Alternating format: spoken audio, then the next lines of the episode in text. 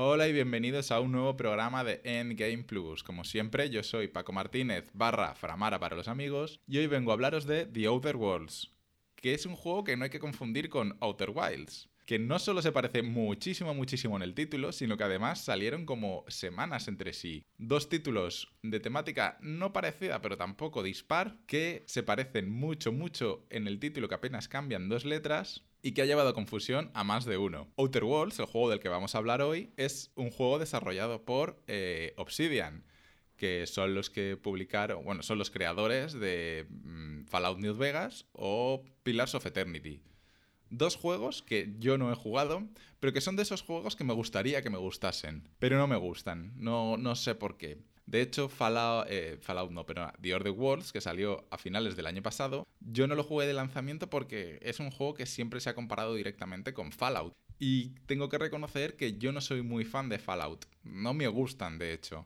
Y no por la temática, porque la temática sí que me atrae muchísimo, sino porque los juegos de Bethesda eh, son como que no me acaban de entrar por el ojo. El motor gráfico de los Fallout me parece muy feo y anticuado, los personajes, los menús, todo, todo, todo me parece mal. Y no consigo jugar más de dos o tres horas al Fallout, a cualquiera de ellos, sin abandonarlo. Entonces, pues eso es uno de los motivos por los que no lo jugué de lanzamiento. Y el otro motivo es que creo que recordar que salió unas poquitas semanas o unos poquitos, sí, semanas antes de Death Stranding. ¿Y no os pasa que cuando tenéis muchísimas, muchísimas ganas de un juego, solo podéis pensar en ese juego y nada más os entra? Un poquito lo que está pasando ahora con The Last of Us 2, que sale, para mí sale dentro de una semana y que no puedo aguantarme de la emoción para jugarlo y todo voy a mirar la biblioteca de Steam y digo, es que no me apetece jugar a nada, lo que quiero es jugar a The Last of Us 2. Y estoy en un tiempo que no sé a qué jugar y nada me satisface.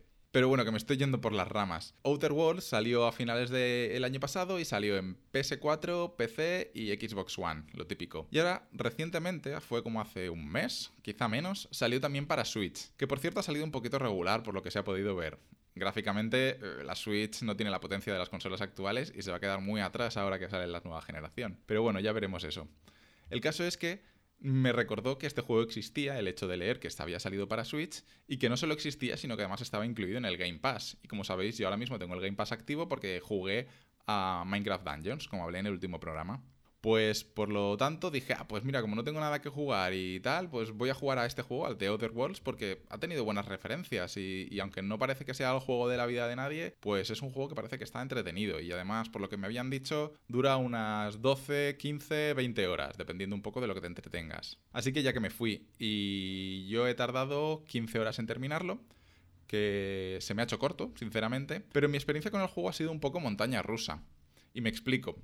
Eh, al principio no me estaba pareciendo demasiado interesante. Primero, no me atraía gráficamente el juego, eh, lo veo todo un poco feo, creo que es la palabra. Eh, sí, porque ni me gusta el diseño del mundo exterior, ni me gusta el diseño de escenarios, ni me gustan los personajes, todo está como muy sobresaturado y no me entraba por el ojo para nada. Pero aún así el juego, eh, lo que es eh, jugabilidad y, RPG, está bastante entretenido, por lo que le continué dando la oportunidad. Y tampoco tenía nada mejor a que jugar, o sea que tenía que dársela a la fuerza, la oportunidad. Ya te digo, entonces las primeras horas, las primeras dos horas o así no me estaban pareciendo demasiada gran cosa.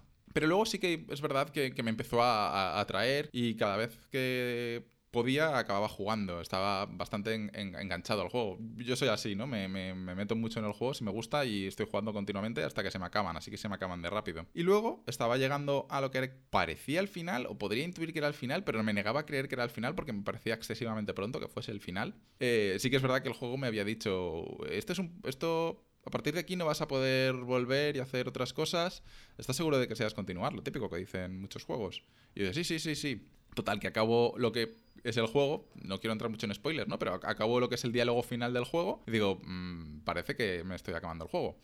Eh, y de hecho empieza a salir una cinemática como de recapitulación de las decisiones que he tomado. Y yo, Mm, igual esto me está poniendo en antecedentes de lo que he hecho porque va a dar un salto en el tiempo y mm, simplemente es para recordar, pero esto continúa porque me parece un final un poco abrupto y no me habría gustado, sería muy, muy anticlimático que esto acabase así. Pero luego empezaron a salir las, letras de crédito y a empezar a salir nombres ahí de gente. Y yo, mm, vale, me he terminado el juego y me he quedado así como muy de piedra. Porque no me gustó nada el final, pero cuando digo que no me gustó nada el final es que lo detesto. Me parece un final súper anticlimático, en un punto en el que te lo estás pasando bien en el juego, y que es un final que en plan de, pa, se acaba el juego.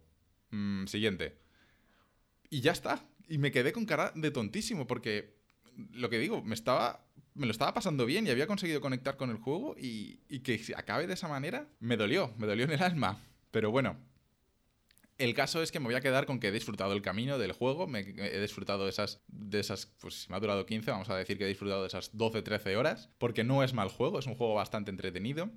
Y oye, pues lo podría recomendar pues para eso, ¿no? Para es un juego de 8 y lo podríamos recomendar.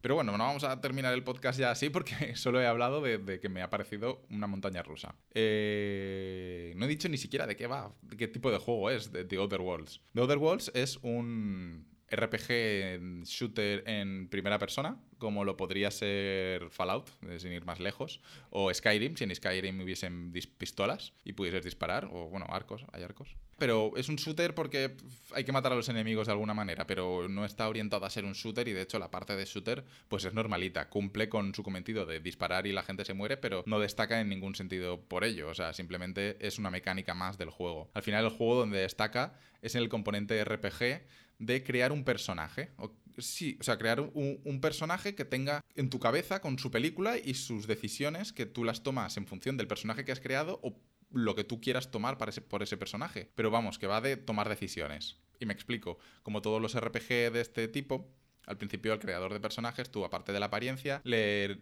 le asignas unos atributos, pues tipo hay, muy variados. Están, por ejemplo, primero de armas, que hay mm, especialización de cuerpo a cuerpo o de armas eh, a, distancia, con pistolas y, rifles. Y luego están los, atributos que a mí me parecen más interesantes para este tipo de juegos, que son, por ejemplo, los de diálogo, persuasión, intimidación, eh, mentira. Los de sigilo, que se catalogan como cerrajería, pirateo, y no me acuerdo qué más. Y luego están los típicos de medicina, ciencia, eh, ingeniería. Todos estos atributos, eh, que conforme vas subiendo, te ayudan a desbloquear durante los diálogos eh, nuevas opciones de diálogo que te pueden facilitar bastante la vida, y por eso creo que son los atributos interesantes. Y tanto en la exploración, pues, como por ejemplo, cerrajería te ayuda a abrir puertas que están cerradas y a lo mejor te, te facilitan mucho el camino. Y lo mismo con pirateo, pues acceder a botín o cosas diferentes que de otra manera no podrías. Y luego hay un último apartado en los otros atributos que es el de liderazgo. Y creo que es como para potenciar a unos NPCs que te pueden acompañar. Pero en la película que yo me he montado, mi personaje es un lobo solitario y no iba con compañeros, porque no me apetecía ir con compañeros, con NPCs disparando por mí, me apetecía hacerlo todo eh, en solitario. De hecho, en muchas misiones hay NPCs del juego que se ofrecen a unirse a ti temporalmente, y yo a todos les decía que no, que yo voy solo por mi cuenta, que estoy muy agústico. Así que eso. En ese aspecto, lo que digo, los atributos yo recomendaría ir a por esos porque son los que realmente tienen algo que ofrecer, más allá de disparar o hacer más daño, que es un poco básico y tampoco es que sea tan importante en este juego. Pero ¿de qué va el juego? De, por ponernos antecedentes, ¿de qué va la historia principal? Pues eh, tú te despiertas porque estabas en una nave con cientos de miles de personas eh, criogenizadas, entre ellos estaba Walt Disney, no, esto es mentira, y te despiertan a ti, un científico loco que parece el de Regreso al Futuro, para decirte que le ayudes a despertar al resto de la población, porque llevan años o décadas ahí todos congelados, más bien décadas, y que claro, no pueden estar toda la vida ahí congelados, y que, pero necesita ayuda para descongelarlo porque requiere muchos recursos y si lo hace así a pelo, pues van a morir todos, entonces hay que ayudarle.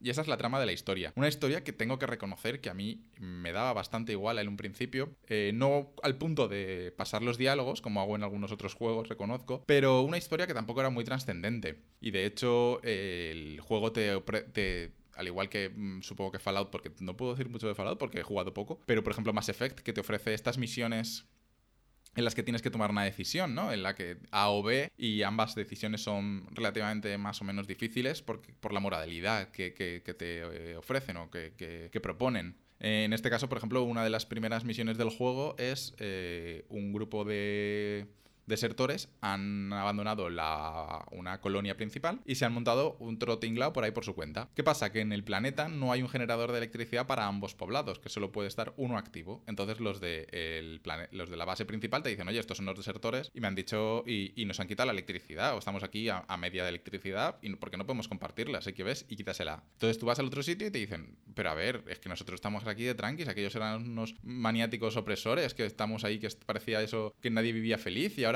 aquí estamos todos tranquilos, todos bien, en una colonia súper happy y vas a venir a quitarnos la electricidad y dice, quítasela a ellos, ¿no? Y esa es la primera decisión en la que te hacen tomar a quién quieres fastidiar, porque en este tipo de, decisiones siempre es mm, quién va a salir peor parado, unos u otros, pero tienes que elegir. Y en un principio me da muy igual lo que decidiera. De hecho, normalmente lo que decidía era el que me pillase más cerca de camino porque no me apetecía patear y ver que, porque es que realmente me daba igual el resultado de la misión. Entonces, así fue durante las primeras horas. Por eso digo que las primeras horas no me gustaron tanto del juego. Pero sí que es verdad que no sé, no, no hay un momento exacto en la historia, pero sí que hay un momento que me di cuenta de que me estaba empezando a importar y que las decisiones que tomaba el personaje cada vez eran más complicadas. No complicadas al nivel de Mass Effect 2, porque para mí es como el pico de este tipo de misiones, de, escritura de, misiones de dualidad, porque Mass Effect 2, las misiones de, los compañeros que te acompañan, eh, compañeros que te acompañan, eh, me parecían sublimes, eh, varias de ellas. No me acuerdo de los personajes, así que no lo voy a decir, pero mm, son muchas misiones que me parecen muy, muy, muy buenas. son misiones que se han quedado grabadas en la memoria porque me parecieron muy impactantes en el momento. Y aquí, aunque hay misiones de ese tipo, muchas, eh, las que tienes que decidir si muere unas personas o muere otro grupo de personas, no me parecen a ese nivel de escritura, pero están bien contadas, están bien narradas y están bien dentro del contexto del juego. Y la verdad es que lo estaba disfrutando mucho todo esto. Y creo que, sin ser sobresaliente, es un juego bastante notable en ese sentido.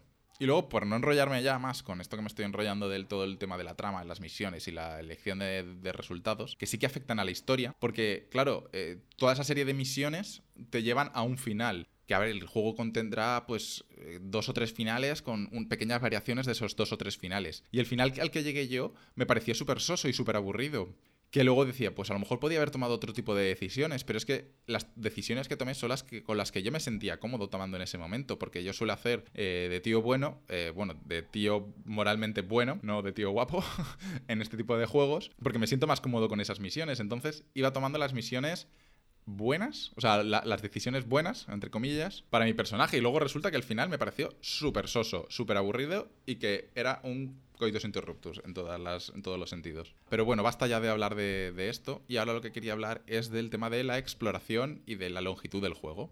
El juego a mí me ha durado lo que decía, 15 horas. Que me habían dicho pues que podía durar unas 12 si vas con la misión principal a pincho.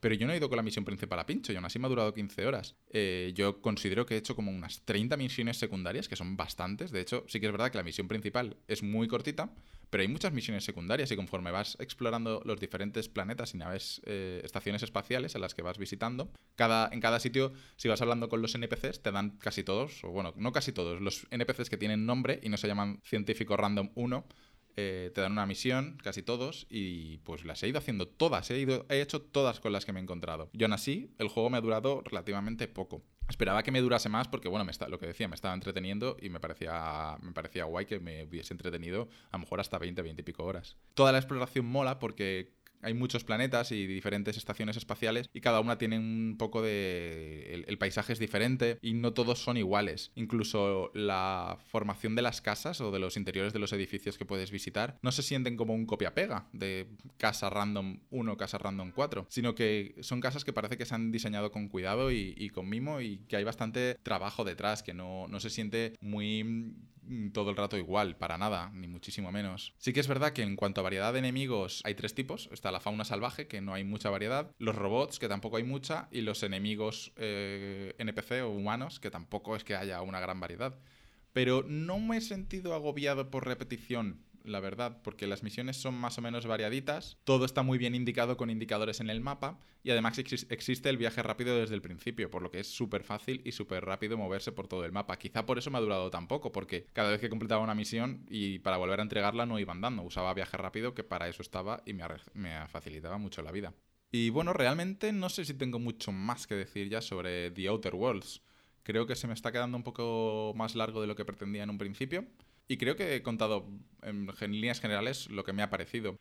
Creo que es un juego notable, un juego de 8, como decía al principio, un juego que te puede entretener pues las 15 horas que me ha entretenido a mí, que además está en el Game Pass, por lo que es accesible para casi todo el mundo, de forma muy económica, y que si no ha servido para cambiarme la vida, creo que me ha abierto las puertas a que quiera intentar jugar a Fallout New Vegas, porque es el juego de los de Obsidian, y que dicen que es un poco un Fallout diferente al resto, por lo que voy a intentar darle una oportunidad a Fallout New Vegas, probablemente después de jugar a, The Last of Us e incluso después de jugar al Ghost of Tsushima o Tsunami de PlayStation que sale en julio. A lo mejor mm, Fallout New Vegas me, me ayuda a rellenar un poco este verano que vamos a tener un poco vacío.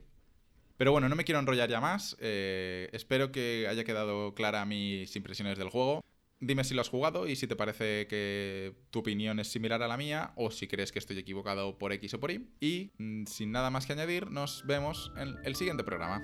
Hasta luego.